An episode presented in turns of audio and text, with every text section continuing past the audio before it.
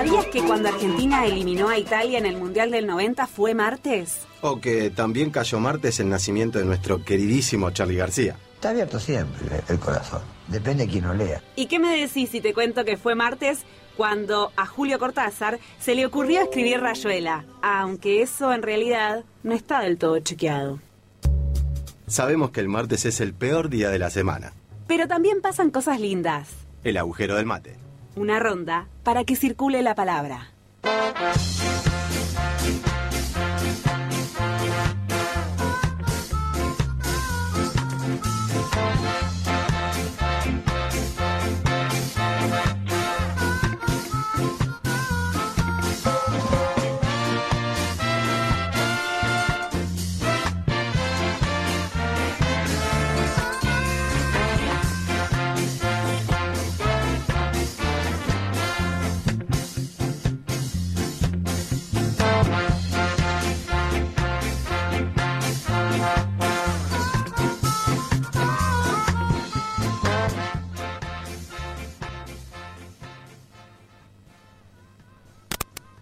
Bien, bien, bien. Estamos, estamos re contentos porque arrancamos el agujero del mate en este 8 de noviembre del 2022. Estamos aquí por la radio Germán Abdala de Ate Capital y también estamos eh, por la radio central de la Central de los Trabajadores Argentinos. Hoy cambio de conductora.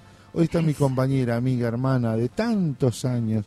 Pues le voy a sacar las cuentas en un ratito. María Isabel Chabela Pérez, ¿cómo le va, Chávez? En Roque Total, ¿cómo le va? Buenos días, buenas buenos días, buenos días. Estamos a media mañana, esto es el agujero del mate, esto es la radio Germán Abdala y por eso, bueno, como todos los martes estamos acá acompañando, eh, llevando un poco el aire de la mano. ¿Cómo viene este noviembre para usted? Noviembre, noviembre sin ti es decirle a la lluvia. Ah, está bien, ahora entiendo. así, así viene, así Ahora viene. entiendo, ahora entiendo. Claro. Escúcheme, del otro ¿Cómo lado que le diga? Agustina, Sí. Agustina Vargas, que es nuestra productora periodística. Genia total. El compañero que musicaliza, des- descansamos la responsabilidad de los temas eh, y la puesta en el aire, el compañero Martín Fedele. y- Que hoy va a estar presente con su obra. Ah, no me diga. Así es, así Sí, es. Muy bien, muy bien, muy bien. Porque él también escribe, es escritor, ¿sabías? Sí, es que Sí. en realidad eh, lo, se apoderó de él la magia de la operación y la Eh. puesta en el aire y la musicalización. Mismo. Me dijeron que es un muy buen productor periodístico. También. Entonces este, es bueno tenerlo porque no todos los operadores... Le voy a contar una anécdota. ¿Puedo? Yo le, yo le digo que doy, Eh, a le digo que doy fe con- de eso, doy fe de eso, ¿eh? Le voy a contar una anécdota operador. Operador técnico de la radio Austral Correntina, año, año 92, provincia para- de Corrientes intervenida, ¿no? Entonces, escuche esto, Anita, también. Escuche esto. In- el interventor venía a Montecasero. Entonces llaman de protocolo a la radio y decirle, si quieren hacer entrevista, y estaba Copita Báez, ese era, era el operador. Entonces viene Los sobrenombres de los operadores son Viene- geniales. Viene, viene Walter Brito, el periodista, dice, Waltercito, dice, ahí viene Teñamembú, dice que, ¿cómo es? ¿Quién? Dice, ahí viene, me dijeron que vienen los dos de, de gobernación. ¿Cómo le digo los dos? ¿Quiénes son los dos de gobernación? Sí, dice que viene Durañona y Bedia. Muy bueno, muy bueno. Y era, y era, bueno. y era Francisco Durañona y Bedia, interventor de la provincia de Corrientes. Digo, papita, no podés estar. Nada, nada, esa una de las buenas. Bueno, le quiero contar que estamos en el agujero del mate, que hoy es el Día del Empleado Municipal. Vamos a estar hablando del libro Verazategui en el largo adiós, que muchos nos sentimos referenciados porque muchos migramos en este país. En realidad no somos de donde somos, No, sino que estamos donde podemos. exactamente. Podría ser la definición.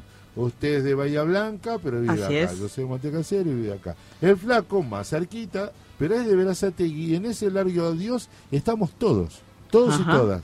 ¿No? Ajá. Porque siempre se recuerda de querer volver, la infancia, la panadería, la escuela, los amigos. La de- familia. la familia, pero veo que todos esos aromas, esos sabores están intactos eh, cuando uno vuelve. Todo vuelve siempre de algún modo, dice Fito Páez, y es así, ¿eh? ¿Usted qué me trajo para hoy? Yo traje algunas cosas, traje el... No, trajo, trajo factura, una... No, no, las no. que nos Miren, me acordaba de cuando vine, que fue hace dos martes, que traje fruta de todo tipo y color, eh, que traje frutillas, traje mandarinas, traje manzanas. Bueno. Acá para la purretada, ¿no nombramos a nuestro productor general, a Maxi Pando? ¿Usted Sí. lo nombró? No, no, no, perdón, Ah. perdón. Maxi Pando, nuestro productor de- del tiempo en el aire. Del piso, de, y del Quiero tiempo en el que aire. si usted quiere comunicarse con nosotros, lo puede hacer a través de un mensaje y usted tiene el número telefónico en donde nos pueden mandar. 11 36 83 9109 11 36 83 9109 A ver, después lo vamos a transformar en cosas que la gente... dice. 11 son los palitos. Sí. El 36 le vamos buscando la quiniela, a ver que la gente se lo va a acordar más fácil. Encontré, Claro. porque yo al tercer número ya me perdí. Sí, es cierto. También- Pero bueno, también están las redes. Métale, ¿eh? métale, Eh, sí que- arroba Radio Germán Abdala, arroba el agujero del mate en Instagram y arroba eh, y Radio Germán Abdala en Facebook para quienes andamos siempre por ahí desde hace unos años en la red de... No me toca, no me toca esa, no me toca esa realidad. A mí me encanta Facebook. Bueno, ¿Vio, vio que Twitter, bueno, no, nada, le quería lo comentar ayer. vendieron a pas- Twitter. Sí, lo vendieron y también amagó el nuevo dueño cobrar 8 dólares. Así que migremos y- de Twitter ya. Y lo primero que hicieron fue despedir gente. Me encanta que Sí. les pase eso. Me Y- encanta que les No, pase a mí no me encanta que los trabajadores pierdan su trabajo. Me Pero parece, sí, me si parece un horror. sistema horripilante. Bueno, les quiero contar que hoy vamos a hablar entre los dos, Dígame. en- en- entre ambos va- y ambas, vamos a hablar del conflicto ferroviario Así es. que fue muy maltratado por los medios de comunicación. Nosotros Así no es. hacemos comunicación de comunicadores, ni periodismo de periodistas o periodistas, ni este hablamos de la labor, pero ya llega un momento que aflojen un poco, muchachos. Y sí, Aflojen un poco porque hoy una sola persona le dijo, bueno, paciencia, porque yo también cuando lucho este eh, quiero la solidaridad del resto. Una sola persona en cientos que entrevistaron. tal cual. Guárdalo tosca eso. Mire, mire que voy a hacer una asociación libre y yo que ahora que vengo del GBA Sur, o sea, del Gran Buenos Aires Sur, me tomo el 45, que tiene que ver con el comunicado que hizo la fraternidad, porque parece un comunicado del 45, pero, pero bueno, venía escuchando en el colectivo, lleno de gente, por supuesto, Mm. atiborrado las, los pareceres, ¿no?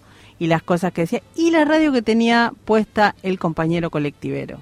Ah. No es menor eso. No, ¿eh? por supuesto. No es Hay menor. una- hay una hegemonización cultural y una dominación cultural que a la gente les obliga a escuchar los medios sí, concentrados. Tal cual. Yo le voy a dar tiempo ¿Qué? a que Martín nos dé oxígeno, que nos dé tiempo. Aire. Hoy queremos pensar el día dedicado a todas y todos los trabajadores municipales. Sí, señor. Fundamental la labor del Así es. trabajador municipal. Ahora lo vamos a desarrollar perfectamente. El Estado en primera persona ahí, ¿eh?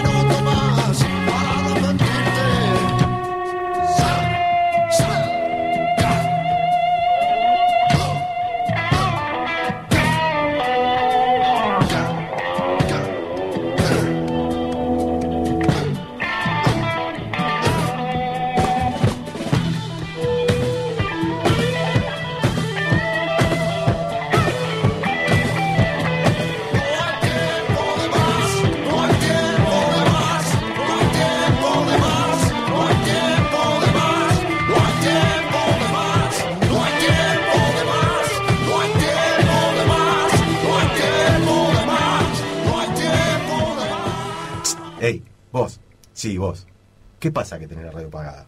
¿Pensaste que no íbamos a volver?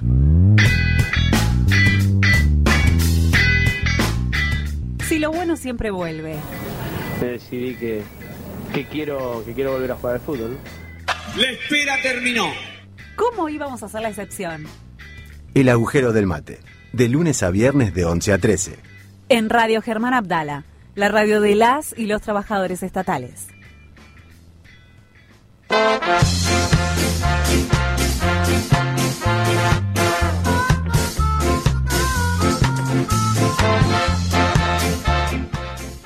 Bueno, como corresponde, saludar, eh, llamar, tra- Todo eso. Dejale, Ahí nomás.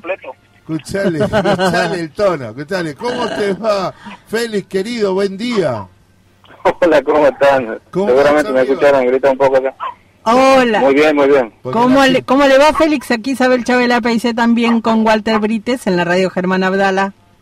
Hola, buen día, buen día. ¿Me escuchan bien? Sí, por escuchamos supuesto. Perfecto. Queremos mandarte un saludo y que en tu nombre le hagas llegar a todas las compañeras y compañeros. Después te vamos a mandar el recorte de, de la radio para que vos les cuentes a esa querida localidad de la provincia de Formosa que tiene una población del el año 2010, es esto, ¿no? Papá. 12.798 habitantes. ¿Es así más o menos, Félix? No, no, no, estamos superando los Ah. 25.000 en este momento. Ahí va, ahí va.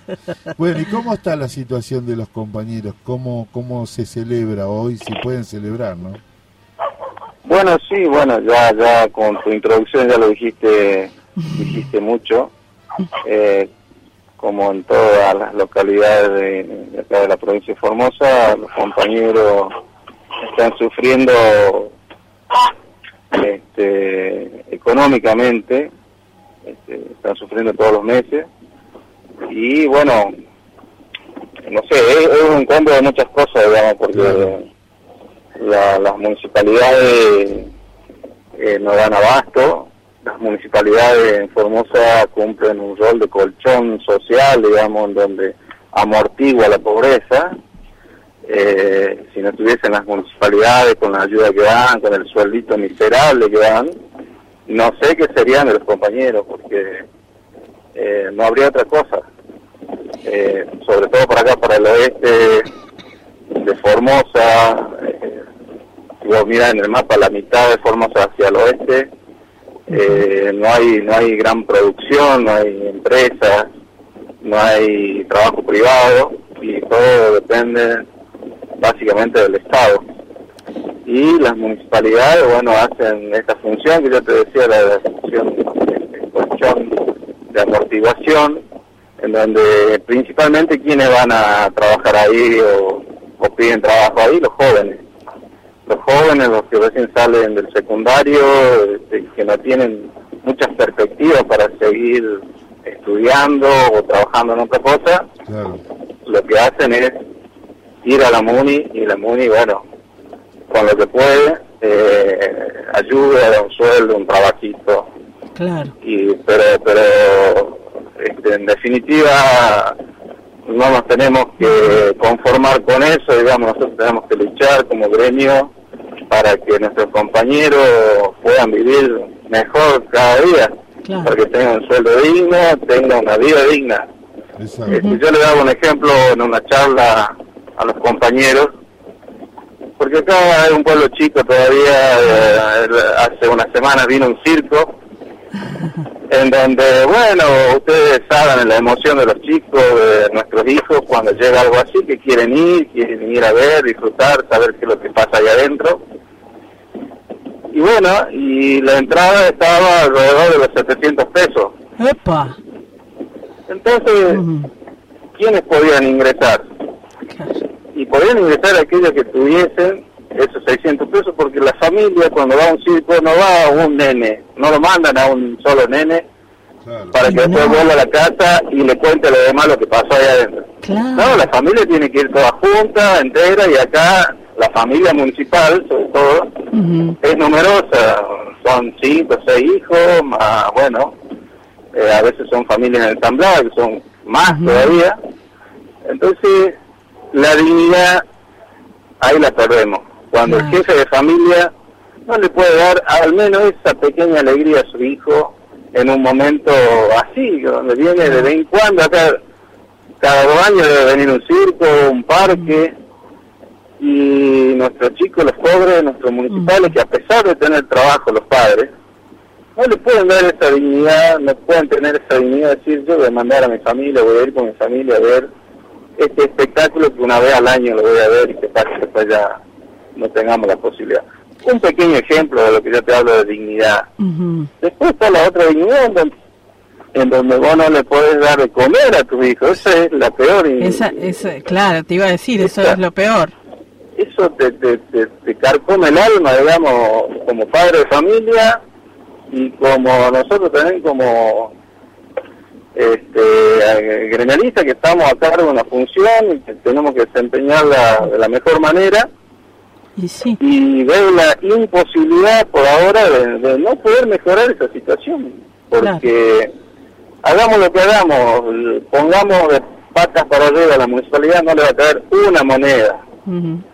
Entonces lo que tenemos que hacer es solicitar lo que ya hemos solicitado acá en la provincia, que se ha- que haga haya una apertura de la coparticipación hacia las municipalidades, claro, claro. donde pregunto- se mejore la coparticipación. Actualmente la provincia de Formosa coparticipa el 10% Sí, de toda la coparticipación, solamente el 10% para todas las municipalidades. Es decir, con ese 10% que da, todas las municipalidades tienen que sacar un pedacito, ¿me entiendes? no, claro, Y como imposible. todos sabemos también, este, después de eso va también el 2%, de ese 10%, el 2% va para los, la- los consejos deliberantes. Claro. Te hago una Entonces, pregunta. Félix. Es una, es una gran complicación, sí. Una preguntita. Digo, en una, alguna época, digo, yo trabajo en desarrollo social de nación y generalmente el Estado era muy presente, sobre todo en esa zona, eh, con subsidios, asistencia directa. Yo trabajé particularmente en el Manos a la Obra. Pregunto, ¿eso sigue sucediendo hoy o, o ya se cortó y no existe más? Porque eso también era una... No, sí. Sí, Tenemos, tenemos diferentes planes y ayudas sociales. Eh, bueno, el Progresar, que está en todos lados. el- eh, creo que había un plan joven. me fue, eh, bueno, no recuerdo bien mi Sí, sí. primer trabajo. Creo que hay algo así Sí. también. Este, y que sí, acá ayuda muchísimo, pero eh, en el caso de lo- la familia municipal no tiene, no, no, no, no puede acceder Claro. a eso. claro. Félix, ¿Por qué? Porque está blanqueado. Y sí, Está blanqueado, Exacto. el padre de familia está blanqueado con un sueldo miserable. y, y no tienen en cuenta eso, que es un sueldo miserable para poder darle la- las otras ayudas. claro. Eh, miren, le voy a comentar, acá lo que hacen nuestros municipales, cuando tienen hijos, ¿qué hacen? Tratan de que el papá no lo reconozca hasta cierta edad no, Mm, para que el ANSES pueda pagarle a la madre mm. eh, la asignación, digamos, Oh, por para favor. que no choque con el blanqueo de la municipalidad. Claro, claro. ¿Me entienden? sí, Sí, sí. Entonces, hasta cierta edad, los papás se tienen que eh, comer esa dignidad de decir, este es mi hijo, darle el apellido al hijo, para poder que la ANSES le dé una ayuda mayor, para que puedan increíble. vivir, para que puedan comer, para que puedan comprarle una zapatilla, para que pueda ir a la escuela. En algunos casos, Qué bien, para que pueda tener la leche sí. todos Claro. los meses. Escúchame, Félix, qué bien esta enseñanza que nos acabas de dar recién. Porque yo te llamé con un tono y pensando, y la verdad que la enseñanza que nos acabas de dar vos y con la difusión que esto le podemos dar, es muy importante esto que acabas de decir. Cuando muchos se preocupan por algunas nimiedades, mira vos lo que nos pasa acá nomás, a 1592 kilómetros de la ciudad de Buenos Aires, en Juárez, Formosa. Pero eso sí, no, no quita que como trabajador del Estado, como trabajador de ATE, como afiliado de ATE, no, no nos podés mandar un mensaje para cerrar esta nota, que le hables no solamente a los municipales de Juárez, de Formosa, sino a todos y todas los municipales de todo el país. ¿Puede ser? Bueno, voy a intentarlo porque después de lo que dije, cuesta darle un mensaje de, de pos- positivo, ¿me entienden? Pero la, la, la idea está eh, en la organización, la idea está en, en aunar ideas, en, en comprometerse, en participar. Nosotros tuvimos, bueno, no sé si tengo mucho tiempo, pero voy a hacer un pequeño comentario, un resumen. Nosotros cuando asumimos nuestra seccional hace tres años, teníamos 20 compañeros municipales afiliados. Eh, actualmente tenemos 180. Entonces quiere decir que hemos logrado convencerlo de que la organización es el camino, que la organización es la que va a mejorar nuestra situación de vida, nuestra situación de trabajo. Y desde que nos hemos organizado, hemos lanzado la elección de delegados, eh, tenemos delegado en la MUNI que nunca tuvo, hablando de la localidad de Ingeniero Juárez. Ahora estamos trabajando en otra localidad que se llama Los Chiriguanos, que también queremos hacer la elección de delegados.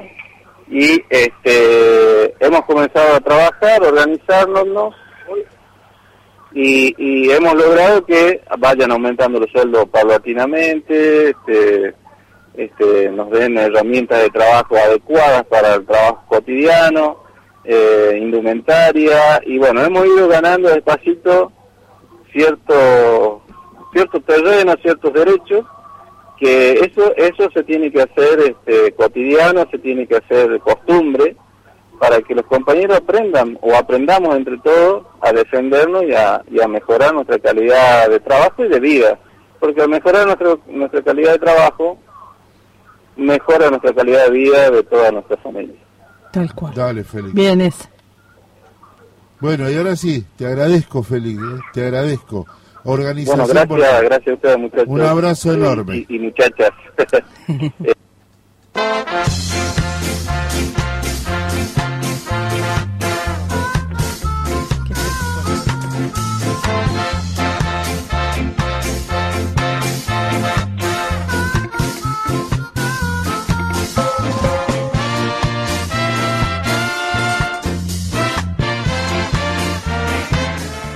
Eh, ahí después le recomiendo a la gente que escuche también. El flaco preparó algo, yo quiero sorprenderme. Pero en hora de recomendar, eh, recomiendo Así es Formosa. Es un cha- una polca, polca paraguaya. Ajá. Así es Formosa. Muy bueno eso, ¿eh? Qué sorpresa, qué sorpresa. Quiero dejarlo para después el comentario. Sí. Respire, porque la verdad fue muy duro. Vamos a eso.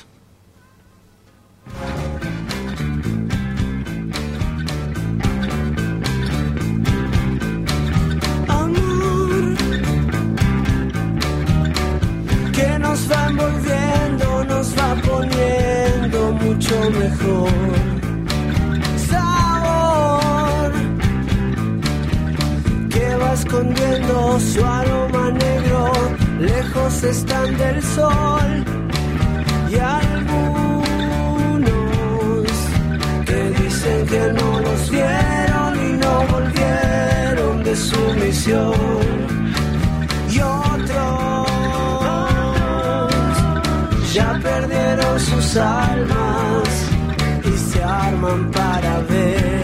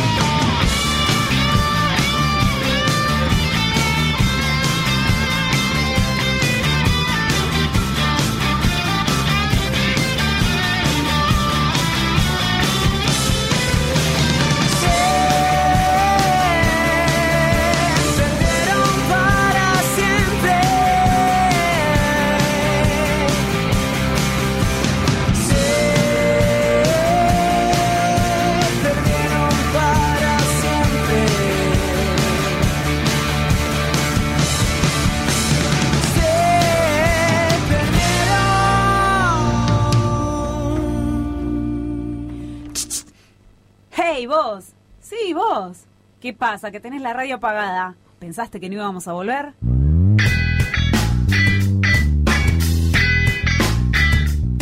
Si lo bueno siempre vuelve. Decidí que, que quiero que quiero volver a jugar al fútbol. La espera terminó. ¿Cómo íbamos a hacer la excepción? El agujero del mate, de lunes a viernes de 11 a 13. En Radio Germán Abdala, la radio de las y los trabajadores estatales.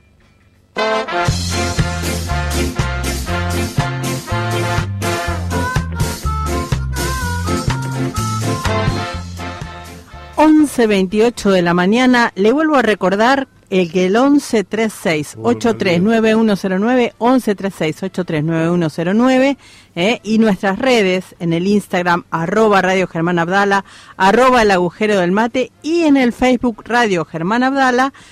Te estamos esperando y estamos aquí eh, como todas las mañanas de lunes a viernes este agujero del mate por la radio Germán Abdala. Es tiempo de de qué? Un salpicado de noticias. Esa misma. Un salpicado de noticias. Eh, mañana va a ser inaugurado un garaje. Un garaje. No, no espanglicemos, ¿eh? No espanglicemos. Por favor. Un garaje de arte que se llama Corazón Maradona en el Estadio Único Diego Armando Maradona, previo una semanita antes de que llegue la jefa. Qué lindo, qué lindo. Qué felicidad. Eh, me siento como escuchar la Evita Perón. Yo que, Sí, que añoré sí. eh, verla, es tremendo. Mañana en el Estadio Único, eh, el Instituto Cultural y, eh, y la jefatura de gabinete de la provincia, nuestra querida compañera Florencia Sainz, que es la directora del Instituto Cultural, van a estar inaugurando, hay fotos, recuerdos de todos sus pasos por los clubes, desde Cebollita hasta sus últimos momentos. Hace poco vi una foto de los 19 años de Maradona con la Tota y, y, el, y su padre al lado, que era espectacular, la verdad, hermosa. Quizás esa sea una de las fotos de ahí, ¿no? De esa presentación. Exactamente, exactamente. Ayer volví a ver el mural sobre Solís y San Uf. Juan. Voy a ir a cargar nafta solamente para ver, para ver a Diego. No, no, me emociono, me emociono. O de visita a la estación de servicio, con lo que sale la nafta ahora, yo le diría que... Y estoy obligado.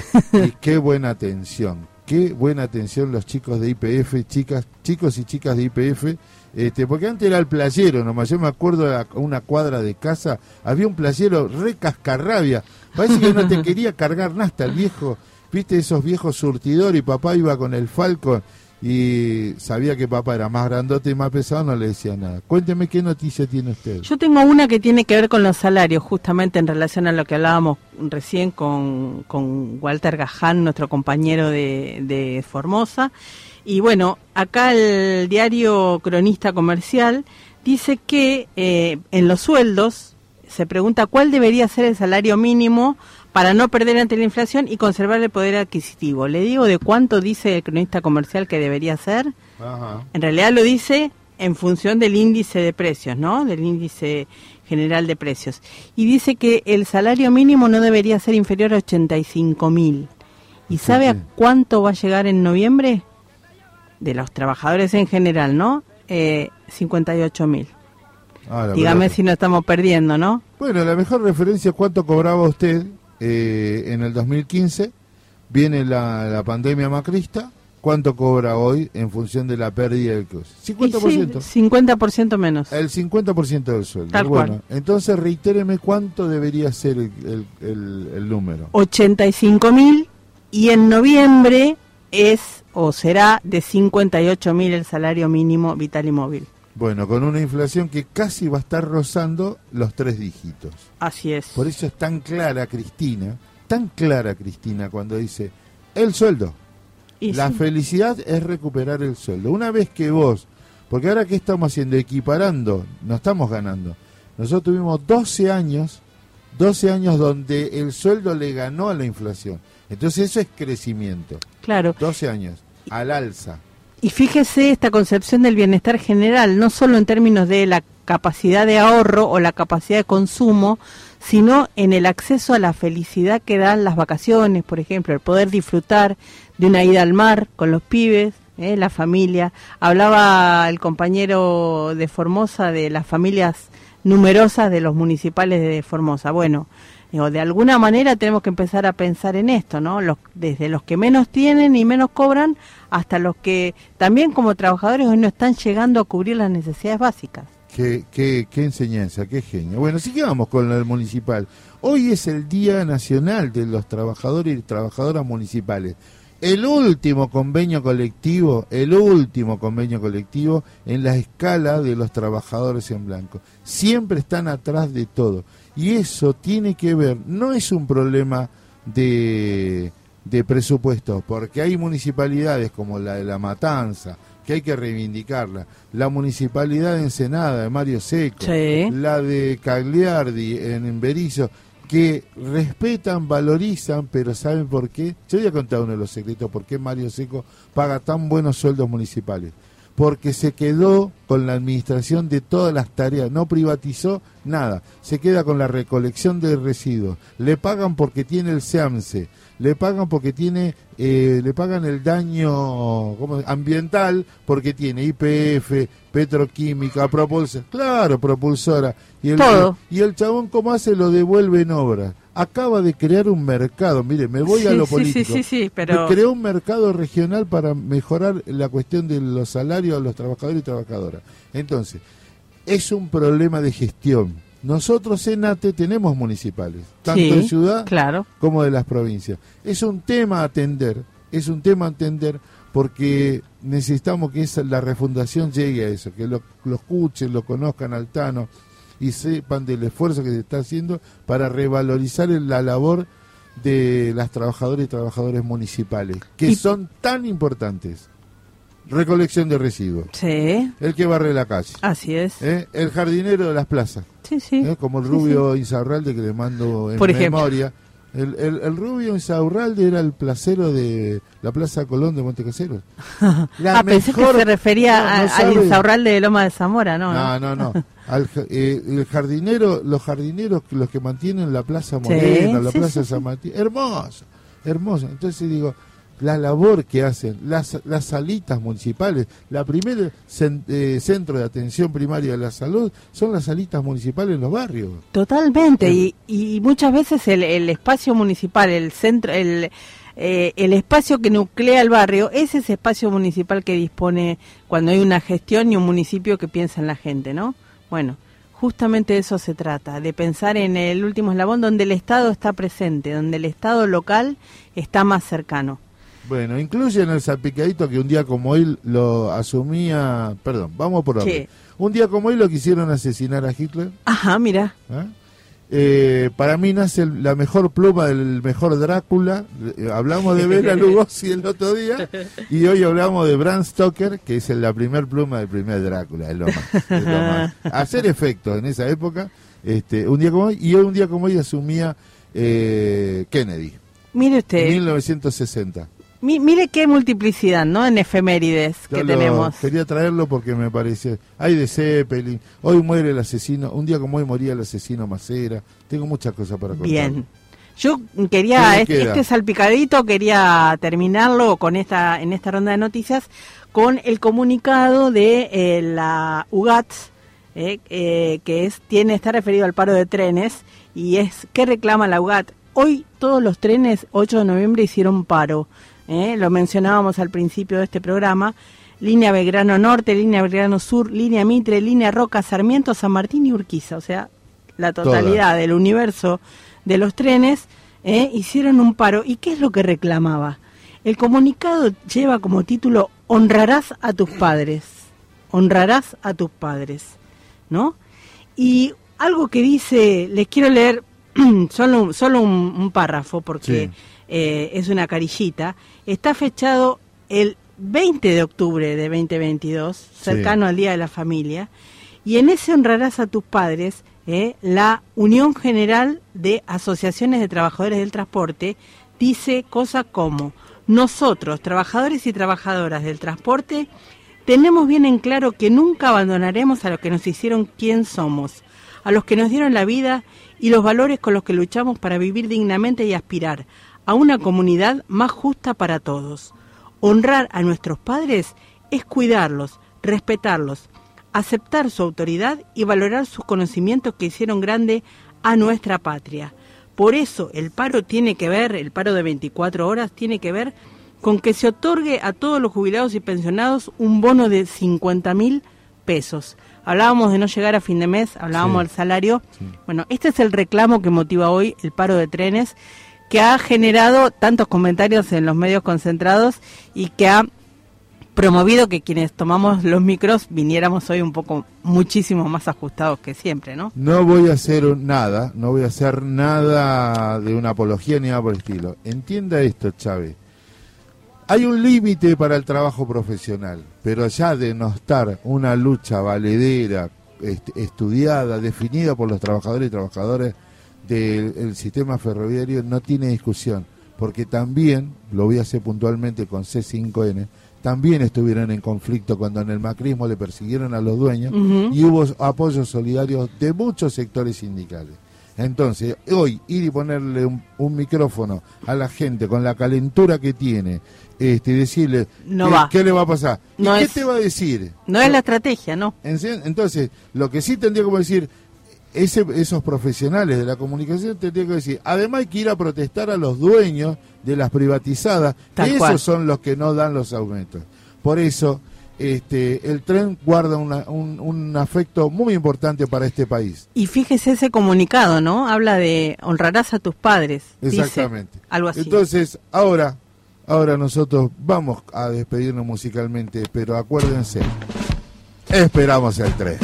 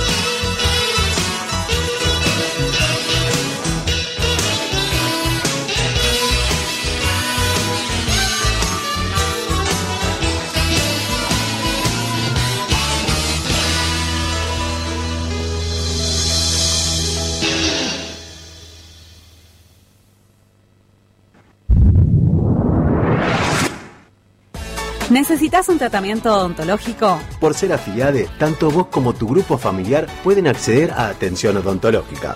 Entrá a nuestra web www.atcapital.org y en el área de beneficios de acción social podés encontrar toda la información sobre las prestaciones sin cargo y los teléfonos de los consultorios. Para solicitar el voucher, tenés que enviarnos el número de DNI de la afiliade titular y para qué doctora sería el voucher. Aprovecha este increíble descuento exclusivo para afiliados. Tratamientos con medicina tradicional china. Promociones exclusivas para afiliados de AT Capital. Reserva turno con anticipación al WhatsApp 11 50 39 7990. Profesor Gustavo Olmos. ¿Sabías que tenemos un subsidio por adopción? Mandanos el acta judicial, el DNI del niño y el comprobante del CBU a subsidios@atcapital.org. ¿Sabías que tenemos descuentos exclusivos para afiliados? Ingresa en www.comunidadate.com. Accede a sorteos y descuentos exclusivos con tu número de DNI y tu mail. Para consultas, accionsocial.atecapital.org. ¿Vas a tener un hijo o un niete? Te llevamos el ajuar a tu casa. Desde tu mail personal, mandanos el número de DNI del titular afiliado junto al certificado con la fecha probable de parto o partida de nacimiento, tu dirección y teléfono de contacto a ajuar.atecapital.org.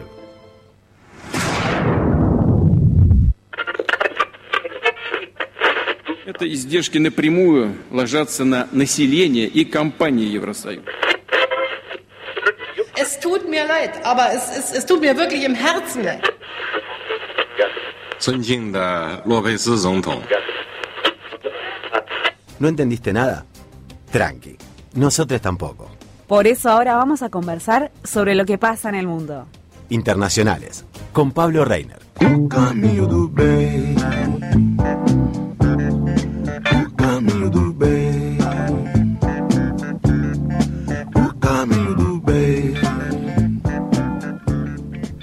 Le pedimos que preste atención a esta consigna. Eh, se exhorta a los compañeros del MAS a aglutinarse, unir fuerza y desbaratar eh, toda posible tentativa de la vuelta a la derecha, a, no importa dónde lo escuche y qué país piensa. Piénselo en Argentina, en Bolivia, en Brasil, en Donde Chile. sea. Donde unirse para que no vuelva a la derecha. ¿Sería la consigna regional? Buen día, Pablo Reiner. Buen día, ¿cómo les va? ¿Cómo que lo reciba así, ¿vio? Pero- No, no, estamos así hace dos días, Opa. igual quédese tranquilo, que venimos monitoreando Sí, el o 20, proceso. ¿no? También. Y 20 que va- son los días de paro que, que hizo Santa Cruz. Claro. Este, bueno, no, un poco para meternos en el tema. Bolivia está pasando por una pequeña crisis, para decirlo de alguna forma. Tiene que ver con lo que vos planteás, las derechas no se van a cansar del proceso. Van a ser fogoneadas, monitoreadas, alentadas y financiadas por el imperio. Claro. ¿Por qué? Bueno, ya sabemos, ¿no? Eh, el litio, el gas.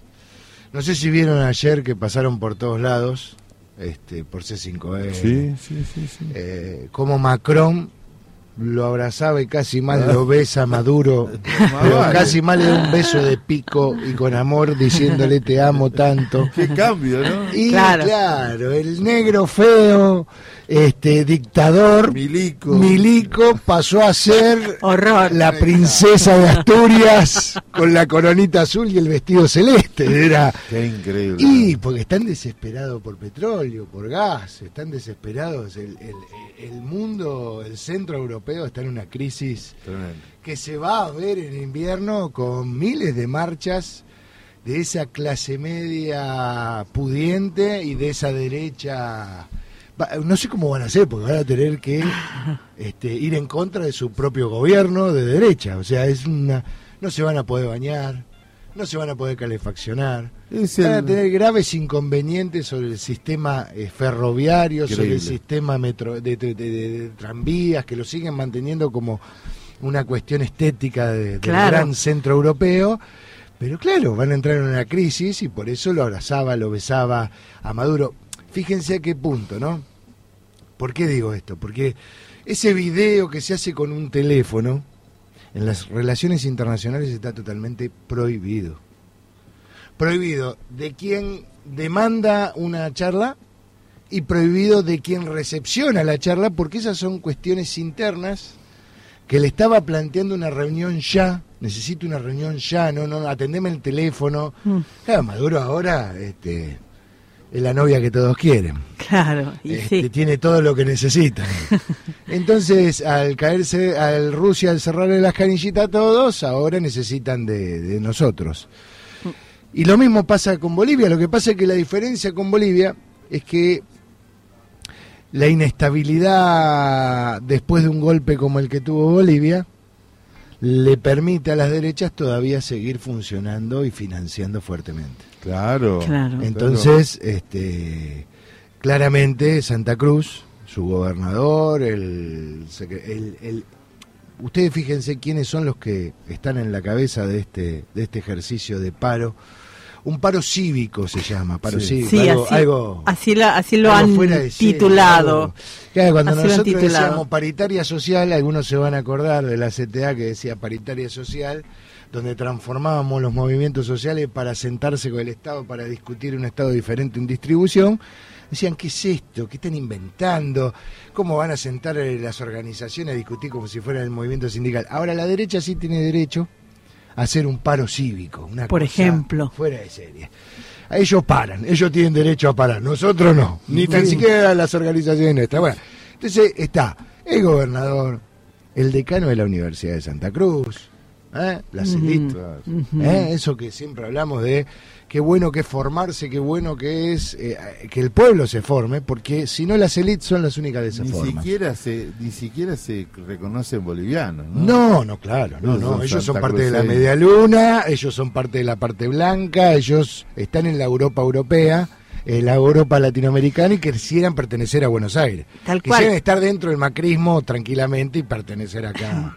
Y ¿no? esa, esa derecha blanca de Bolivia, a diferencia de la europea, digamos, hoy está como reforzando a la derecha eh, con su actitud, sale a las calles también con el paro, pero para voltear a los negros, para quedarse ellos con el poder, Exactamente. y no como sucede en Europa, ¿no? Donde Así se vuelve es. contra sí mismo y se puede llegar a fagocitar. Pero también es otra cosa para mirar de Bolivia, porque Luis Arce, el presidente de Bolivia, del MAS, tiene muchas complicaciones también, tiene unas especies de internillas, se puede decir.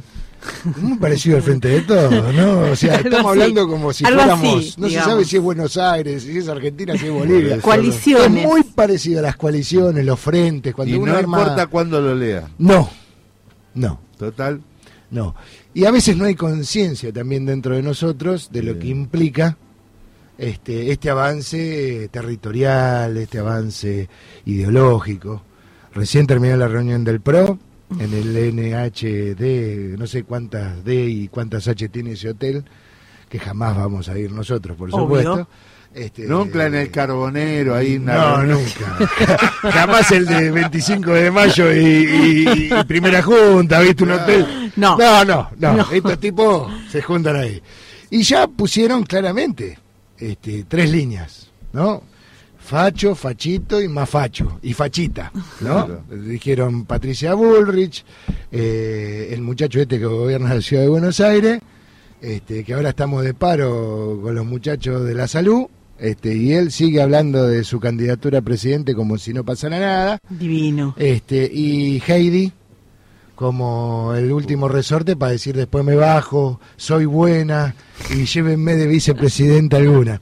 Digo, no es casualidad que las derechas, digo, no es casualidad que las derechas este, se articulen, se formen. Hay mucho recurso natural, es preocupante la situación de Bolivia en el sentido de la necesidad del eje fundamental que implica con la recuperación del gobierno de Brasil, con Lula a la cabeza, que Bolivia sea parte de ese segundo, tercer vagón, de ese tren maravilloso que puede ser la reconstrucción del Mercosur, la reconstrucción del UNASUR y la reconstrucción de la Patria Grande. Por eso, por eso es importante ayudar a Bolivia, por eso es importante cuidar a Bolivia, por eso es importante de que las derechas en nuestros países y en el eje principal Venezuela no lo van a tener, ya está claro, pero ese, ese eje que yo les conté la semana pasada de eh, Venezuela, Brasilia, Caracas, Brasilia, Buenos Aires, este, que hace una flecha clara, una punta de flecha clara. Eh, es importante cuidar lo que está alrededor de esa flecha porque Bolivia tiene muchos recursos naturales para el desarrollo de la tecnología en América Latina. Bolivia tiene un proceso de reconstrucción de los pueblos originarios tan importante para la raíz de lo que nosotros queremos construir ideológicamente como patria grande. Y aparte, es tan importante Bolivia para este proceso que encaramos que sabe la derecha que hay que dar un golpe fuerte y el golpe es ciertos lugares. Bolivia es el litio, Bolivia es el gas, Bolivia es una mano de obra muy importante en América Latina. No solamente son trabajadores mineros que tienen una tecnología infernal y que acá eh, la, la boliviana se meten adentro de la mina y sacan la mano con carbón, sacan el carbón con la mano, una locura, la barbaridad. Es uno de los países más importantes en tecnología minera Seguramente. que nos puede dar una mano en un montón de situaciones que nosotros no, o la hemos perdido o la ha privatizado el menemismo este, y ha desaparecido con el capitalismo, pero que Bolivia la, subo, la, tiene, la tiene retenida. La energía solar, la tecnología de la energía solar Sí, de. Bolivia Claro. es de primer mundo. Y acá por- ah, no saben nada, no, no tienen ni idea de las capacidades tecnológicas que está incorporando Bolivia y que es tan importante al desarrollo de la región. Por eso, hacemos un llamado también a nuestros compañeros del MAS a pensarnos, a repensarnos, a ayudar este, y ayudarnos a que construyamos la salida más importante que es la de la patria grande y que Bolivia es tan fundamental para este proceso y por eso a estar atentos a ayudar a, a que la democracia principalmente siga en Bolivia y siga de la mano del MAS. Mire cómo nos hace eh, estudiar, Pablo, Sí. que en los 70, 80, 90, los golpes eran una cuestión eh, de- escondida detrás del debate ideológico para que no avance la izquierda, el comunismo en Latinoamérica, escudaba a la derecha. La derecha es impertérrita, siempre igual, ¿no? Ella Sí, va sí, por sí. los los recursos y por el por el modelo de dominación.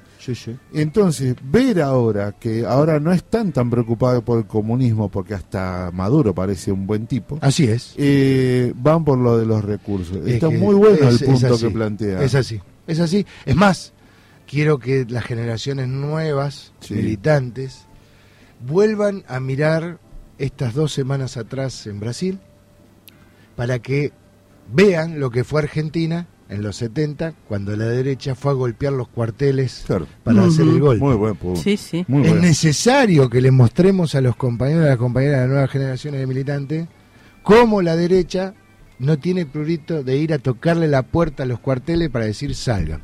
Eso mismo que vieron en Brasil, eso mismo pasó en este país. Exactamente, Sí, sí, pero sí. además porque es una forma de reconstituir y reconstruir nuestra sociedad también, Por supuesto. ¿no? Y nuestra historia, Así es. que no la cuente solo la derecha, Exactamente. porque la dictadura la vivimos toda la sociedad. Sí, sí, además yo, eh, me- con esto que hablas vos, me dispara un montón de temas que han, que han sucedido. No es que eh, el MAS, al recuperar la democracia, porque esta es la verdad, no es que el MAS ganó una elección más. Sí. No, no, no. El MAS recuperó la democracia en Bolivia, una democracia que la habían mañatado los Estados Unidos junto con la derecha boliviana, asesinando Sí, sí. a un montón de compañeras y compañeros. No quiero poner números, porque ni tan siquiera los compañeros y las compañeras en Bolivia saben cuánto es el número final. Mm. Pero nosotros sabemos, y estuvo nuestro secretario general, Daniel Catalano, en el medio del golpe boliviano, sabiendo las situaciones que había de- Tremendo. de, de- de desaparición, de tortura, de muerte. Entonces, un gobierno que retoma la democracia después de un golpe tan sangriento como el que hubo. Un gobierno que tiene que enderezar un proceso interno muy importante, que son las Fuerzas Armadas y la Policía Federal Boliviana, que fue fundamental en el golpe, fundamental en el golpe. Por eso, si leemos los libros de los nuevos golpes, como vos decías, claro, antes era el anticomunismo y se usaba a la derecha como el proceso de irrupción dentro del proceso democrático. Pero ahora, como eso no es así, y como son autoprocesos de autodeterminación y libertad en los sentidos de construcción del campo popular, se usa a la policía, a los jueces. ¿eh? se usa a las corporaciones empresarias a dar golpes y por eso tenemos una inflación del 90, del 80, va a llegar al 100%, Sí. porque es necesario desestabilizar de diferentes maneras. Entonces, ¿qué pasa? Arce cuando entró, después de un golpe, bajó de una mortalidad, porque hay que decirlo, del 6% de la mortalidad de la pandemia al 0,1. Ujú. Al 0,1 en el término de dos años. Hagan la cuenta de cuánto es un 6% en la población boliviana. Eso implica gasto, un gasto extraordinario, que lo llevó a un montón de situaciones peor que nosotros, porque hubo un saqueo en ese año de golpe infernal, la recuperación de la democracia, la recuperación de la estabilidad económica, la Hoy Bolivia está creciendo, quiere que llegue. Sí, iba a llegar, no. iba a llegar al 8,5 si no había un golpe económico como están haciendo en Santa Cruz. Va a crecer al 6. No al 8,5 el PBI. Pero es impresionante. Claro. Pero es impresionante. Es el día y la Además- noche. Además, Bolivia, ¿de cuánto estamos hablando? De Evo para acá. Claro, Claro. por ¿Eh? supuesto. El aprovechamiento al gas. Todo, todo es, es, es, es Perón. Evo es Perón, Lula Eh, es Perón, claro. o sea, después de Lula, antes de Evo, después de Pero Evo. ¿por qué no podemos lograr continuidad de los después y las Y después? porque las derechas no nos van a dejar. Eh, No, claro. no, ¿viste? A no ser que decidamos un camino que tal vez a algunos les gusta más y a algunos les gusta menos, que es el que emprendió Chávez. Claro. Ese que emprendió Chávez. A mí me molesta cuando hay venezolanos en nuestro territorio. Sí. Eh, a mí me echaron de este país. Mentira, no te echaron, te dejaron salir tranquilamente. A nosotros sí no nos dejaban salir para secuestrarnos. Eso era una dictadura. Exacto. Nosotros Sí, no escapábamos por la frontera. Con qué fácil Eh, se estos se toman el avión tranquilo Ah. en primera clase y llegan a Buenos Aires y se ponen un kiosco en su mayoría. No, y- Estudian gratis. y- y alquilan- Estudian gratis, salud gratis. Eh, No, y y- todavía te hablan, ah, pero a mí me echaron. No, ¿Te no, puedo- alquilan en los barrios más caros de la Pero ciudad de sí, Buenos claro Aires, sí. viven hablando de Miami, Pero con esto termino Miami. lo de Maduro. Hay que definir un camino. Y Maduro, Chávez definió un camino. ¿Nos gusta o no? Pero es un camino. ¿Te puedo pedir algo para la semana que viene en Tren de Aprender? Sí, doctor. El viejo imperio también tiene problemas, ¿no? Con las elecciones ahora. Están complicados. ¿Lo podemos hablar semana que viene? Y es muy interesante. Dale. Pablo Reiner, internacionales en el agujero del mate. Это издержки напрямую ложатся на население и компании Евросоюза. Es tut mir leid, aber es, es, es tut mir wirklich im Herzen leid. 尊敬的洛佩斯总统， ¿No entendiste nada? Tranqui. Nosotros tampoco. Por eso ahora vamos a conversar sobre lo que pasa en el mundo. Internacionales con Pablo Reiner.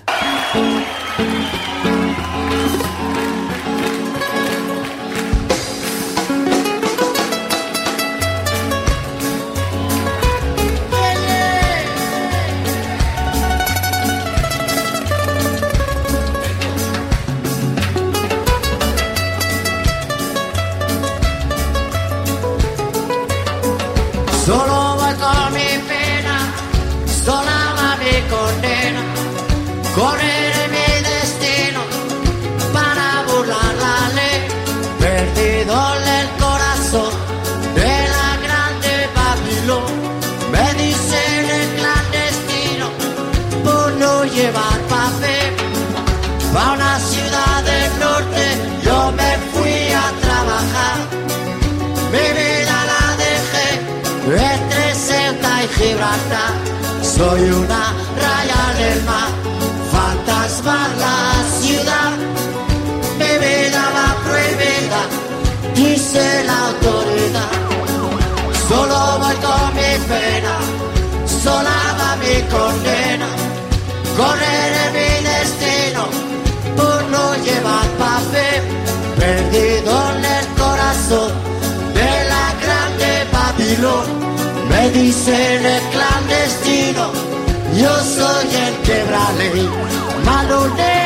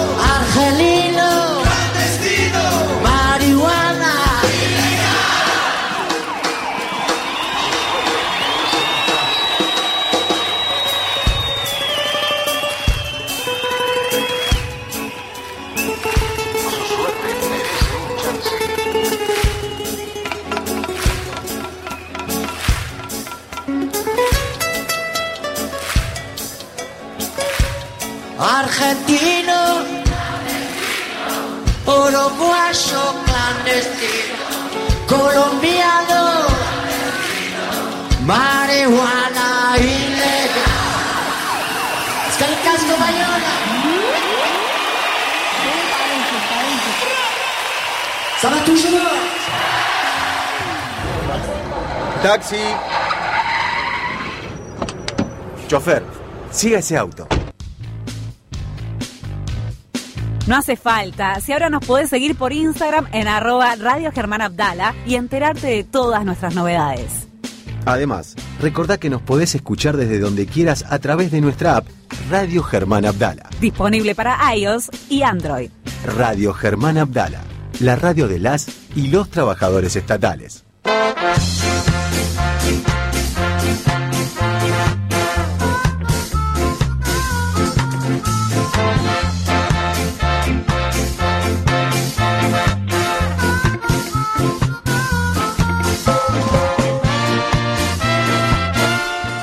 Por fin tuvo que llegar Zulma, tuvo que llegar Zulma y dar por fin una buena noticia en este programa. Es un bajón este programa.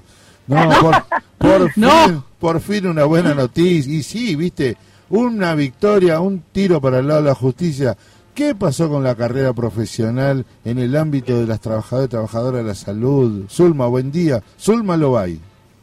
Hola, buen día. ¿Cómo están compañeras, compañeros, compañeres? ¿Cómo están? Venimos de agitar ahí la, la marcha que se armó con los médicos y los otros profesionales en Cava, en las calles. Así, así es como conseguimos todo, no solamente...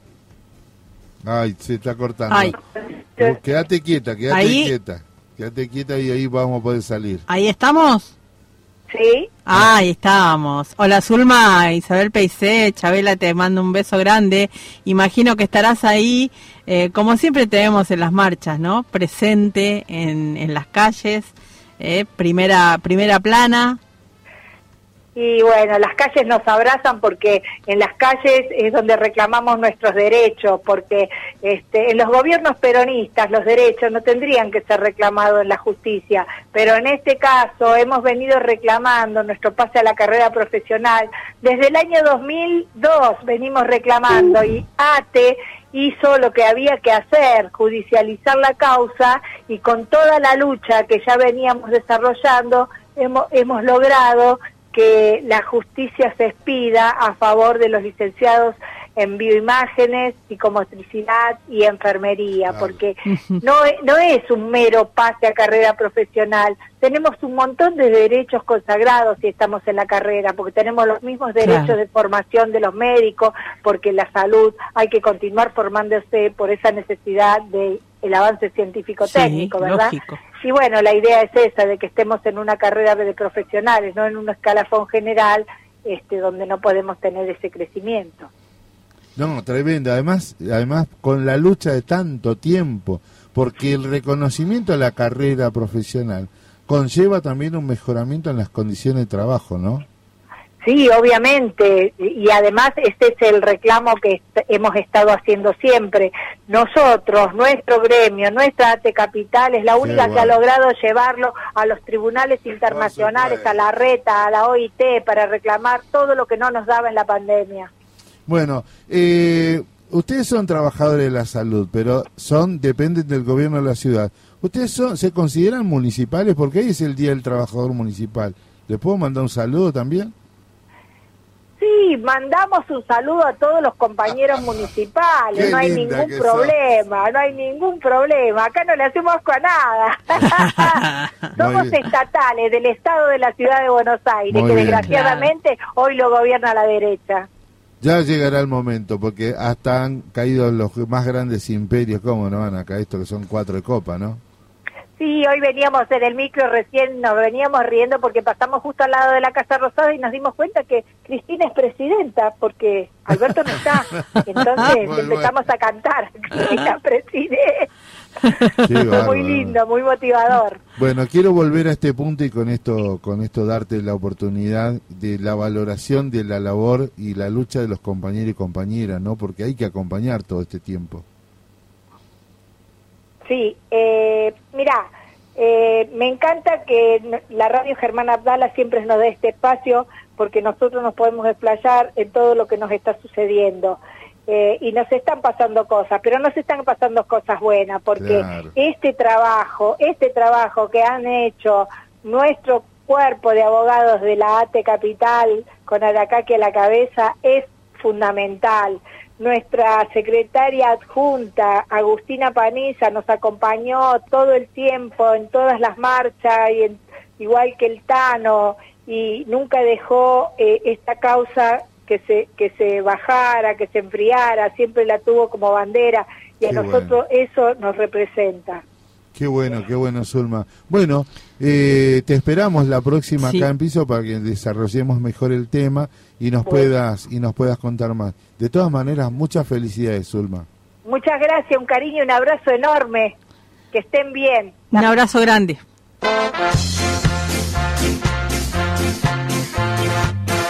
Está bien, quería.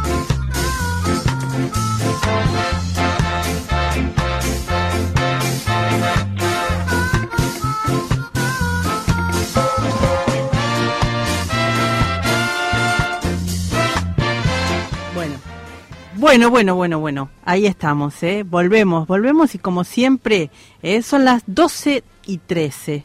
Eh, no quiero olvidarme de mencionar el horario, la hora, porque este es el tiempo que nos lleva a distintos momentos de este agujero del mate que queremos compartir. Sí, hace hambre, ¿eh? Hace hambre, es, cierto.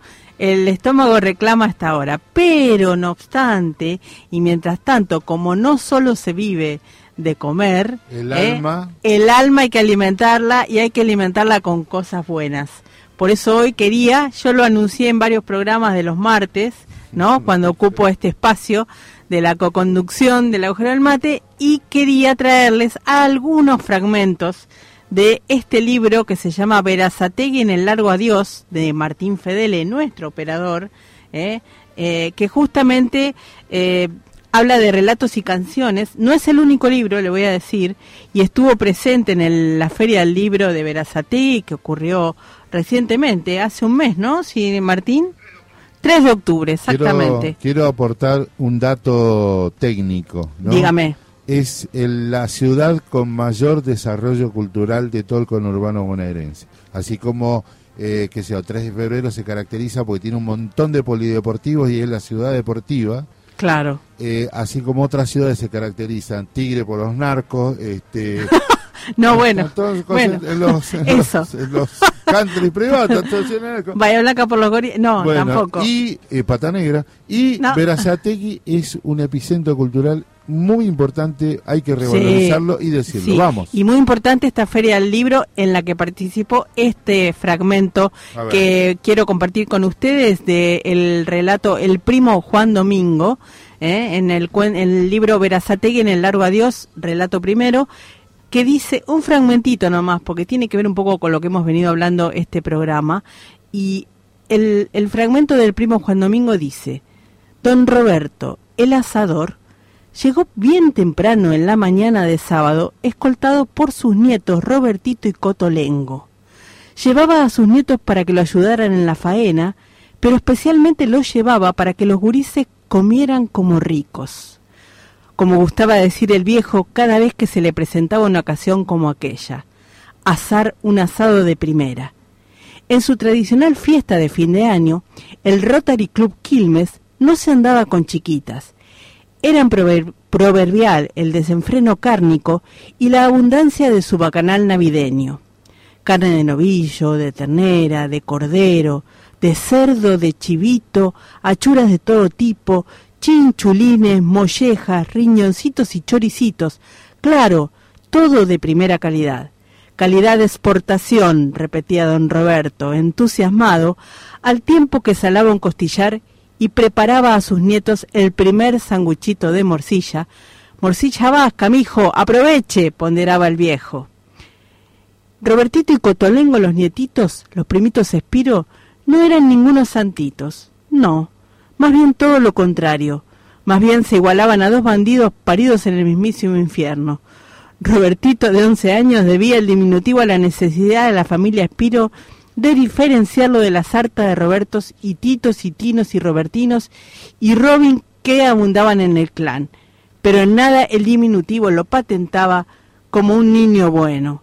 Por su parte, Contolengo, bautizado como Martiniano Espiro, de nueve años, debía el apodo al saber de su abuelo. Usted, mijo, le decía siempre el viejo, usted no es un loco, usted es un cotolengo, usted es como cien locos encerrados en un cotolengo. Y juntos eran dinamita, Robertito y Cotolengo. Mirá Bueno. vos.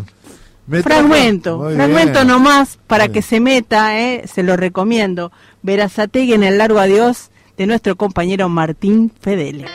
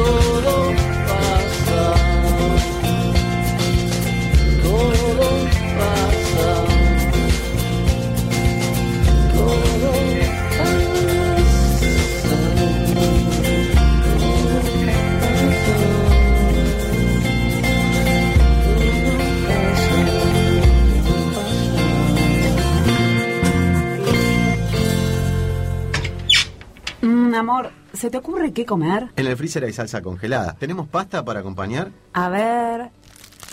Hay fideos, Ya comimos ayer. ravioles. Mmm, tienen nueces. No, no me gustan. Si no, estos, em, ¿Cuáles? los que son con papa, como con forma de oruguitas. ¿Añolotis? Los del 29, que tu nona hacía siempre y le salían riquísimos. Si te dice gnocchi, es porque te quiere bajar el precio. El agujero del mate, de lunes a viernes de 11 a 13, orgullosamente estatales.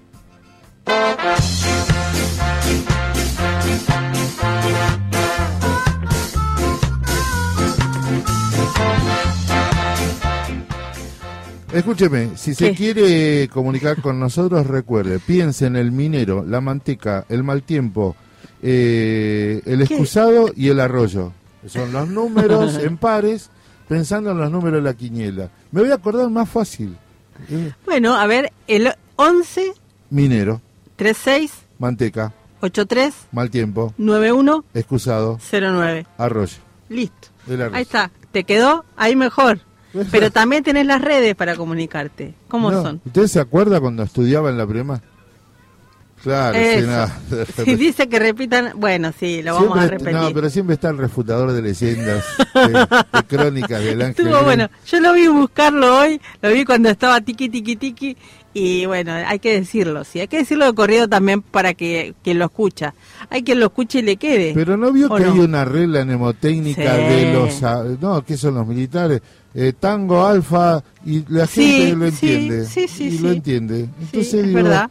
quizás se esté construyendo un nuevo modelo de dar el número de teléfono. ¿Quién? Y dentro de 50 años, allá por el año 2022, el año 2022... Para la guerra, dice Maxi Pando. aporto más datos. ¿No llevaron los norteamericanos a indios navajos a la guerra Sí. con los japoneses Sí. porque era un código indescifrable? Exacto. Ni, ¿En ni ellos entendían. En, en una película aparece eso, ¿no? Sí. No me acuerdo Código nombre. de- no, no, no, no, no es, el- la del- no es la delgada línea roja. No, no, no, tiene. No es tiene carta de Iwo. Jima. Sí, por eso, por eso. Otro dato. ¿Qué? Eh, una vez Perón llevó a guaraníes, o sea, También. gente que hablaba en guaraní para hacer una charla con los ingleses.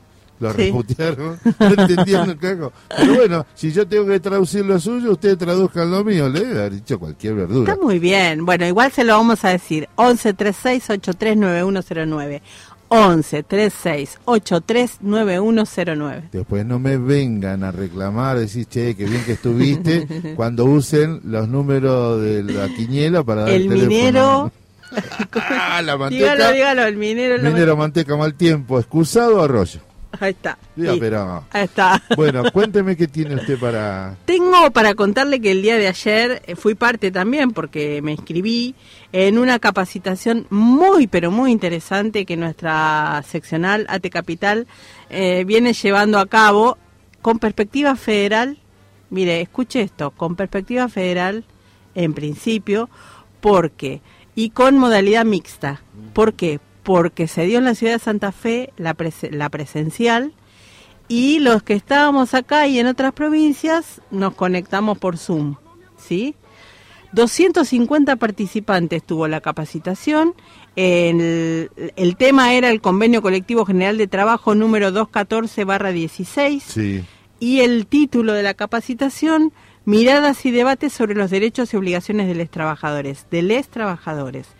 Arrancó ayer lunes 7 de noviembre y se desarrollará durante los lunes eh, siguientes hasta el 12 eh, y 19 de diciembre. 19 de diciembre es la última, la última clase.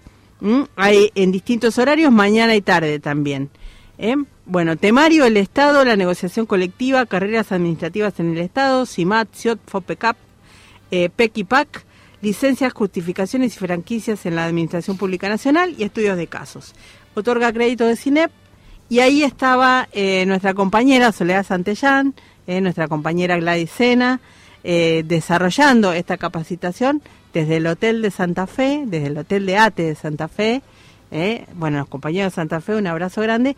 Muy buenas las intervenciones, muy buena esta primera charla, esta primera, este primer encuentro donde se valoró no solo la participación, sino el poder encontrarse y discutir sobre qué es el Estado y cuál es la función del Estado y qué herramientas legales tenemos. Primera clase, exitazo. Bueno, bien, eh, sigamos de cerca y si podemos tener alguna síntesis con Sole, mejor.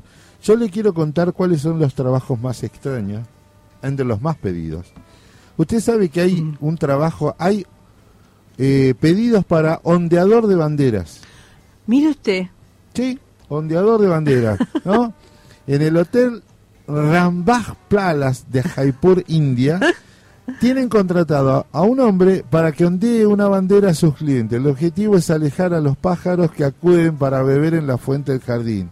Todo tiene. Mira vos, mira bien, vos, bien. vos. Otra que el parquero de... Testeador de olores. No es que anda oliendo sobacos. No, no. Se lo. ¿Qué será? Claro, no, porque eh, una muy clásica nuestra es Eh, ver si no se claro. murió una de las brujas. Bueno. O- no, no escuché. Si usted hubiera visto esto. Tu desodorante huele bien es porque alguien estuvo trabajando eh, como testeador de olores. Interesante. Pues mire, mire usted. Ufólogo, ¿no?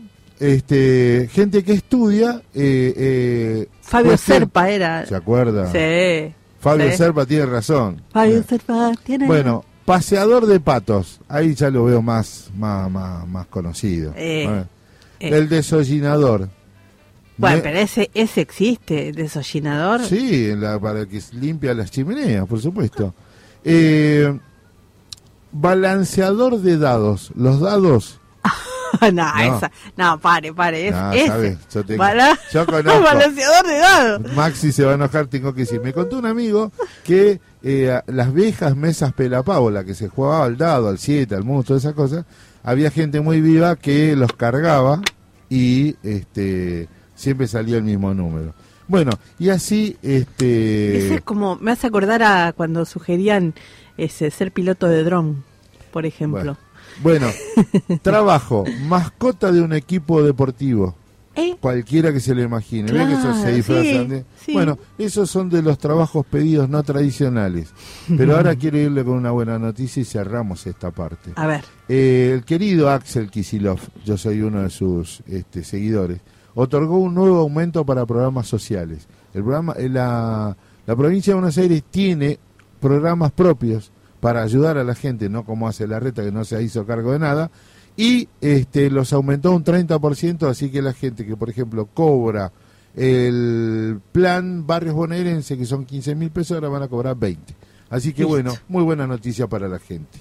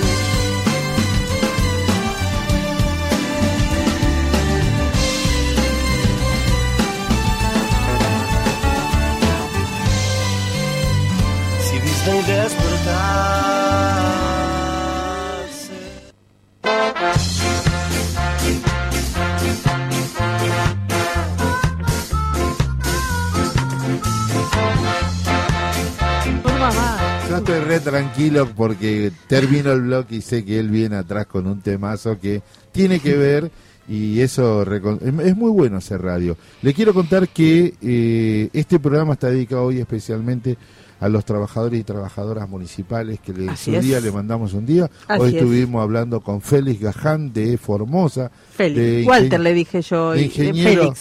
de ingeniero Juárez, muy pegadito a la provincia de Salta, casi ya lo último de la recta de Riel. Y la verdad que no, le quiero contar, porque nos acompaña Manolo Seiro. Buen día, Manolo. Buenas. Vos sabés que nos dijo en un momento que los padres no inscriben a sus hijos para que puedan seguir percibiendo las asignaciones la- y nos dio una cachetada de realidad. ¿Viste? Entramos, hola, ¿qué tal? Buen día, Félix, ¿cómo te va? El saludo por el día municipal y más o menos, compañero. Como un cachetazo en realidad. Buen día, Manolo. Ningún feliz día, dijo, claro. bueno. En primer lugar, obviamente, saludar a todos. Para, para un cachito, ya, ya, ya estamos, ya estamos, ya estamos. Este, Sí. ¿Puede estar apagado? Sí. Ah. Ah. no. Bueno, ahí está. No, le acomodo el mi- está- Están acomodando el micrófono, es así, para que salga bien. Estos micrófonos tienen... cla- mientras mientras la técnica responde... Ahora sí te escucho. Eso, ahora sí lo- te escucho. Ahí tenemos un de problema de tecnología. silla también, claro, exactamente. No, saludar a todas y todos los compañeros y compañeras y compañeros de municipales, no solamente de la capital, de la provincia, de todo el país, un universo de trabajadores que eh, claramente tienen una deficiencia estructural en términos de salario, Mm, condiciones de trabajo, increíble. Increíble. Y le cabe a todos. ¿eh? Debe ser uno de Este, los últimos convenios colectivos de- de- de- del universo. Es que no hay, entonces cada municipio, digamos, esta es una de las cuestiones que planteábamos en la Verde Blanca, la necesidad de tener una paritaria federal, este, digamos, provincia, municipio, para poder, digamos, de alguna manera regularizar, o por lo menos establecer que superen los dos salarios mínimos que en muchos Claro. casos están Qué percibidos. buen punto que plantea. Eh, te saco de tu tema, pero qué bueno que lo plantees ahora.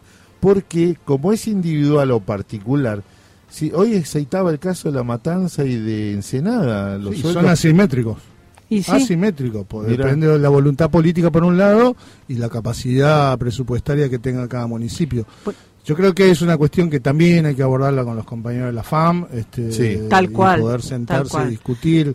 Estaban en los proyectos, pero bueno, vino la pandemia, como tantas cosas. Pasaron cosas. Pasaron cosas. Pero bueno, ahí justamente el trabajador municipal es de esos trabajadores que no llegan con su salario a fin de mes, que como nos contaba Félix Caján también, esa dignidad de poder ponerle un plato de comida a sus hijos, familias numerosas en Formosa, y como este, tantos que podemos multiplicar en los pueblos más, chi- más pequeños, pero también en las grandes ciudades, porque trabajadores municipales hay en todos lados. Sí, sí, ¿no? sí, En todo el país. absolutamente. Y además hay municipios que son muy chiquitos, ¿no? Parajes donde por ahí tienen Claro. una Claro. delegación Claro. o un concejal. Muchas veces hay concejales del campo nacional y popular que no perciben absolutamente nada. Y digo esto frente a quienes plantean no la casta política, Sí. este, que se llenan de plata, que son todos corruptos. No, este, no, lo no, cierto no. es que hay Claro. un compromiso social, un compromiso político, pero también es cierto que eh, la gran mayoría de los trabajadores municipales de la República Argentina están por abajo de la línea de, de la pobreza. Otro acierto, Manolo. Eh, el Chinchu, el intendente de ahí, de un pueblo de acá, de Tordillo, puede ser, carnicero. El Chinchu le dicen. Claro, eh, sí, sí, carnicero. Dejaba la intendencia y se iba a atender la carnicería. hay claro. médicos, hay Tenés distintas razón. situaciones Sí, que sí. quedan invisibilizadas Bueno. por la macropolítica. El ejemplo clásico, bueno, es una localidad del conurbano y populosa, hablábamos de Verazategui hoy, el intendente eh, histórico de Verazategui, Juan Juan, José. Juan Juan José, Juanjo Musi, es médico. Claro. ¿Cómo llegó a la intendencia? Conociéndose Sí, conocido como sí, médico. sí, claro, el ¿no? doctor. Claro, El doctor cono- del, pueblo, del barrio. Claro. bueno. ¿qué te, qué te quiero preguntar? Si, ¿qué, qué sentiste cuando dijo, voy a hacer todo lo necesario que Insiste. tenga que hacer para que el pueblo recupere la alegría, Ah, la felicidad. ¿qué sentiste? Piel de gallina. Y es el escalofrío natural, ¿no? Este, obvio de una perspectiva que creo que es un poco lo que hablábamos la otra vez que, que tuve el privilegio de compartir con ustedes unos minutos, la necesidad de transmitir esperanza, Bien. de que no todo está perdido, nada es imposible, lo último que hay que hacer es resignarse y menos estar de rodillas, porque de rodilla el enemigo uno siempre lo ve mucho más grande. Exacto. Claro, exactamente. Y entonces es evidente que más allá de lo que quieran este, desvirtuar los grandes medios de comunicación, Exacto. que en realidad no comunican nada, este, distorsionan la realidad. Eh, lo que está en discusión no es una disputa de, de personas, es de proyecto político, Exacto. la necesidad de construir una propuesta política en la etapa que está atravesando la Argentina, la región, con lo que pasó el domingo pasado, este, el tornero metalúrgico que vuelve por tercera vez a, a- a- a conducir o va a conducir los destinos de, de una república hermana como la de Brasil. Este, y son tensiones, creo que es un espejo muy bueno que hay que analizar y observar lo que generó el proceso de Brasil, que no está ajeno de que intenten que transitemos las mismas tensiones en la, en la Argentina. Y digo esto porque, bueno, ¿no? Este, pasan cosas.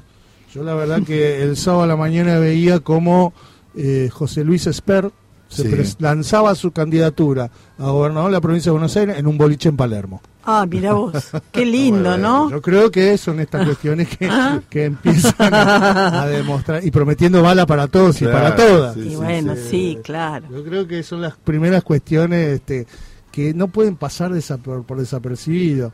Y por último, bueno, a 50 años del regreso de Perón, creo que hay una convocatoria muy importante en el Estadio Único de La Plata. Ya vamos a acampar, ya. Y yo creo que sí. sí, sí. ¿Qué Coldplay? Este, ni- No. ni tanto, este, lindo. toca Cristina este, en el Estadio El Único de La Plata. el pogo político más grande de la No, no, sin duda hay un debate. Estuvimos con, con nuestro compañero Daniel Catalano el sábado en el Congreso de la provincia de Buenos Aires, el PJ, en Mar del Plata, que estaba previsto para el 3 de septiembre en Merlo. Iba a hablar Cristina, pero pasó lo que pasó el Claro. primero de septiembre. Y la verdad que todo va retomando un carril y un sentido de la iniciativa política. Qué linda Eso, esperanza eso. que traes. Y se trata de eso, yo creo que se trata de eso, acompañado de un gran murmullo y de un gran clamor que está empezando a crecer desde abajo y que suena muy fuerte y que tiene tres siglas y un año calendario. Eh, esto es lo que, lo, que, lo que empieza a rugir a lo largo y ancho de la Argentina. Ruge la leonera, ¿no? Y en el escenario general esto también trajo como estabilidad, ¿no? Porque después no se, no se sintió más de nada del dólar. Hoy estuvo más candente lo de los ferroviarios que cualquier otra cuestión. Sí, sí, es cierto. Y donde, bueno, creo que en relación a eso demuestra que no hay intereses relacionados al, movimiento obrero. Creo que hay más intereses políticos de posicionamiento y tensiones, igual que otros actores, compañeras y compañeros que, bueno, en esta gran avenida este, que implica el movimiento nacional, se equivocan a veces de cómo, de cómo agarrar el sentido de la onda verde. Claro. Lo que está en discusión es cómo hacemos, lo plantea ella, no porque uno trate de interpretarla humildemente, de justamente salir del desánimo, salir del desasosiego, Totalmente. de la desesperanza y pensar que no, si el 20, el- una, el 2023 es posible, dos, Totalmente. que hay que profundizar un modelo Exacto. también y que pensar en una Argentina, en una región distinta, porque necesitamos que este Petro, Lula, este y obviamente Cristina puedan repensar una línea en común para la patria grande en la etapa que se viene. Axel Enate, homenaje a Néstor. Sí, señor. Cristina en la UOM. Sí, señor. No, ese es un dato que no se Eh, puede dejar repasar. No, No, se puede dejar pasar. Es evidentemente la necesidad de que el movimiento obrero organizado sea parte central y creo que está cu- ocupando un papel de relevancia, toda vez que además estamos hablando permanentemente conceptualmente de la necesidad de una suma fija para todos los trabajadores, sector público, sector privado, este, del gran cordón industrial. ¿Por qué una suma fija? Porque la verdad que una suma fija es la que permite hoy incorporar un 15% exactamente del poder adquisitivo real al bolsillo de los trabajadores. No es lo mismo un bono que una suma fija. Una No, suma claro. fija se percibe de manera permanente. Las y los trabajadores del Estado tenemos una suma fija establecida por el decreto 56 del 2020 Sí, de. Alberto cuando asumió, que estableció un monto de 4 mil pesos. Hoy esa suma fija debiera estar por lo- como mínimo en un 20% para volver a recuperar en relación a los índices de inflación el poder adquisitivo real de nuestro de nuestro salario. Esa es la discusión de fondo. Y no paramos, no paramos. Con No. esto te quiero decir, mañana una, una cita de honor, votemos en, para las elecciones de la CTA, de CTA. los trabajadores y después nos vamos a acampar porque el 17 toca Cristina. Es perfecto. Mañana se vota en toda la Argentina. La verdad que este no quiero equivocarme, pero más de 8.000 cargos selectivos en todo el país de la CTA de los trabajadores y de las trabajadoras de la Argentina. Este, y con una propuesta de conducción que, bueno, que de alguna manera en esta etapa supera la crisis de, de la fractura del 2010, llevamos 12 años de aquella fractura y sin lugar esta central a través de la lista 10 que encabeza Hugo Yasky, Edgardo Llano, el Tanito Catalano, este, a nivel nacional, se reproduce a lo largo y ancho del Qué país con propuesta concreta de comisión ejecutiva, comisiones regionales, de compañeras y compañeros comprometidos, de las organizaciones gremiales, territoriales, cooperativas. Este, ah, es una gran herramienta que vamos a necesitar para profundizar esta discusión, esta perspectiva y también para enfrentar cualquier intento de avance de la derecha en nuestro país.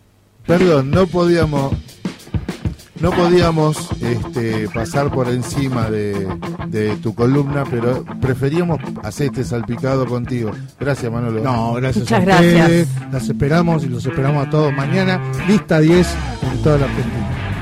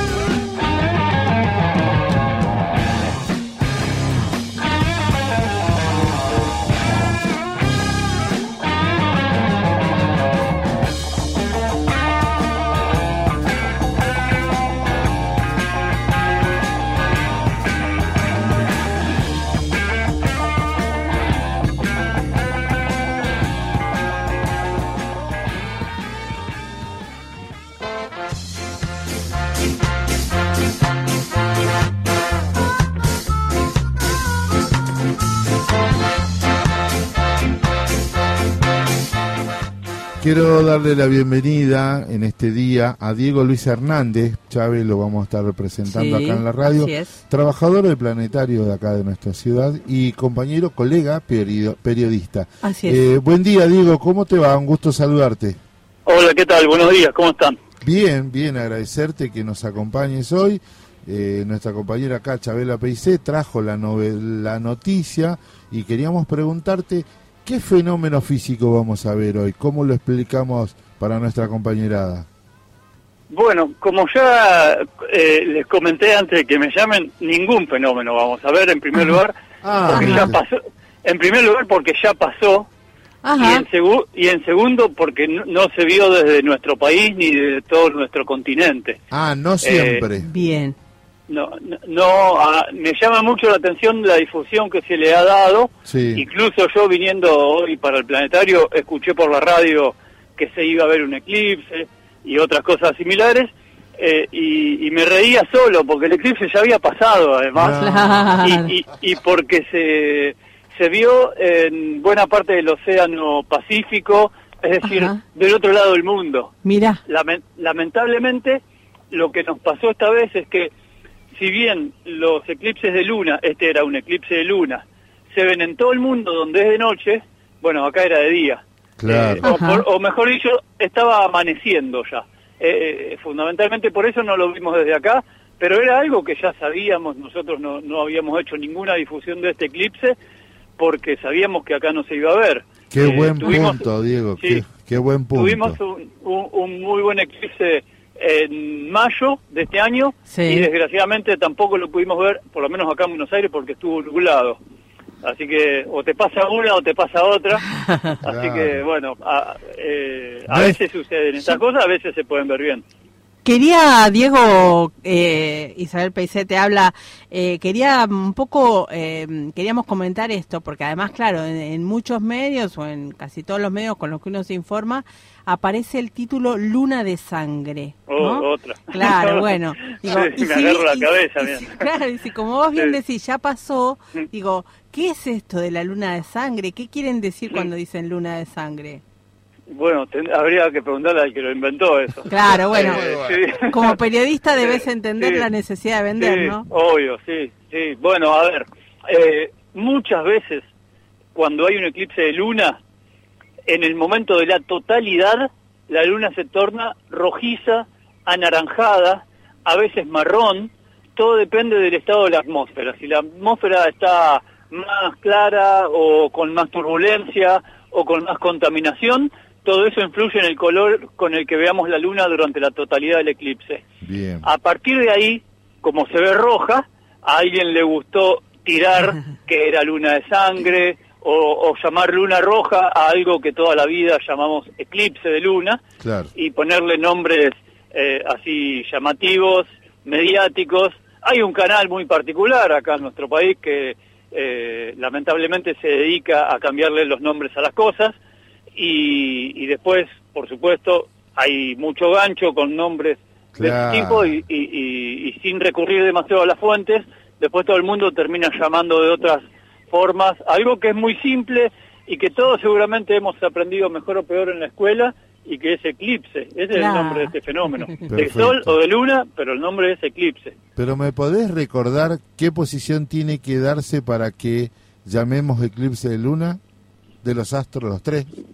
Bueno, sí, eh, es algo relativamente simple Sí. que ocurre más o menos cada seis meses. Cada seis meses tenemos un eclipse de sol o de Ah. luna, nada más que como ocurrió con este, no siempre estamos en el lugar indicado, ¿no? No siempre estamos en el lugar donde se va a ver. Correcto. Pero para que haya un eclipse se va a ver. Correcto. Pero para que haya un eclipse de luna, por ejemplo, hay una especie de alineación entre Sí. el Sol, la Tierra y la Luna. Y lo que ocurre con la Luna es que se mete justo en la, en la sombra de la Tierra y Ah. se eclipsa. Es justamente lo que tiene que ocurrir para que haya un eclipse. Y no es nada demasiado raro, sino que se- esas condiciones se dan más o menos cada seis meses. Perfecto. Ah, mira, y siempre se ve de ese color, la luna opacada por la sombra, de ese color rojizo. Lo lógico sería que no se viera o que se viera completamente negra, pero la luz del sol se descompone en la atmósfera de la Tierra, Genera diferentes reflejos por cómo se dispersa la luz. eh, mayormente los colores rojizos o anaranjados van a parar hacia la luna en un eclipse, eh, pero también depende de la atmósfera. Si hay mucha contaminación, mucho polvo atmosférico, ceniza volcánica, turbulencia, todo lo que pueda haber comúnmente en la atmósfera, eso influye en que el color de la luna se vea más rojo, más, más naranja, más marrón, más oscuro, más claro. Cada eclipse tiene un color ligeramente diferente. Bien, Tal me cual. sirve para ir ganando, mostrarme como que sé. Sol, tierra, luna. Diego, Diego Luis Hernández, te vamos a seguir convocando para estas cosas, Bueno, porque sos quiera. un observador del cielo y nos gustaría charlar más en detalle contigo. Sí, además es director de la revista Si Mueve, ¿no? Director periodístico. Perfecto. Muchas gracias, Diego. Bueno, gracias a ustedes. Gracias.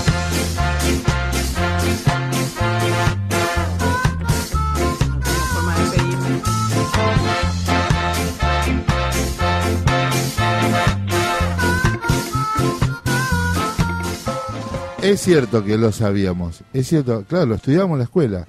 Ahora lo sé. Sol, eh, tierra, Tierra, luna, luna. Y el de eclipse de sol es sol, luna, tierra. Exacto. No hay más, son tres encima. Es como Y- en casa, ¿viste? Y eso de la luna de sangre, bueno, es un, Eh. es un recurso estilístico. ¿Por qué lo dijo el medio por Y crónica? no, por, por mucho. Ah, Para mí lo dijo por TN, pero Ah, lo dijo está por bien, TN. Está bien, sí. está bien, está bien. Así es. Es medio poética. ¿viste? Y sí, porque además la noticia estaba en el diario Clarín. Gracias por haber, gracias por haber eh, acompañado en este tramo de, la semana. Placer. Ven, pu- mañana presidenta de mesa. Mañana presidenta de mesa para el cierre, parece. Bueno, convoque mucha gente, vaya Sí, contándonos claro. las alternativas, si tiene algún altercado, si quisieron afanarle la urna, si quieran, todo cuéntenos acá, nosotros podamos estar al pie del cañón. Así gracias es. Martín, gracias Maxi, gracias Luli y la compañera Vargas, y no, hay que leer. Muchas gracias.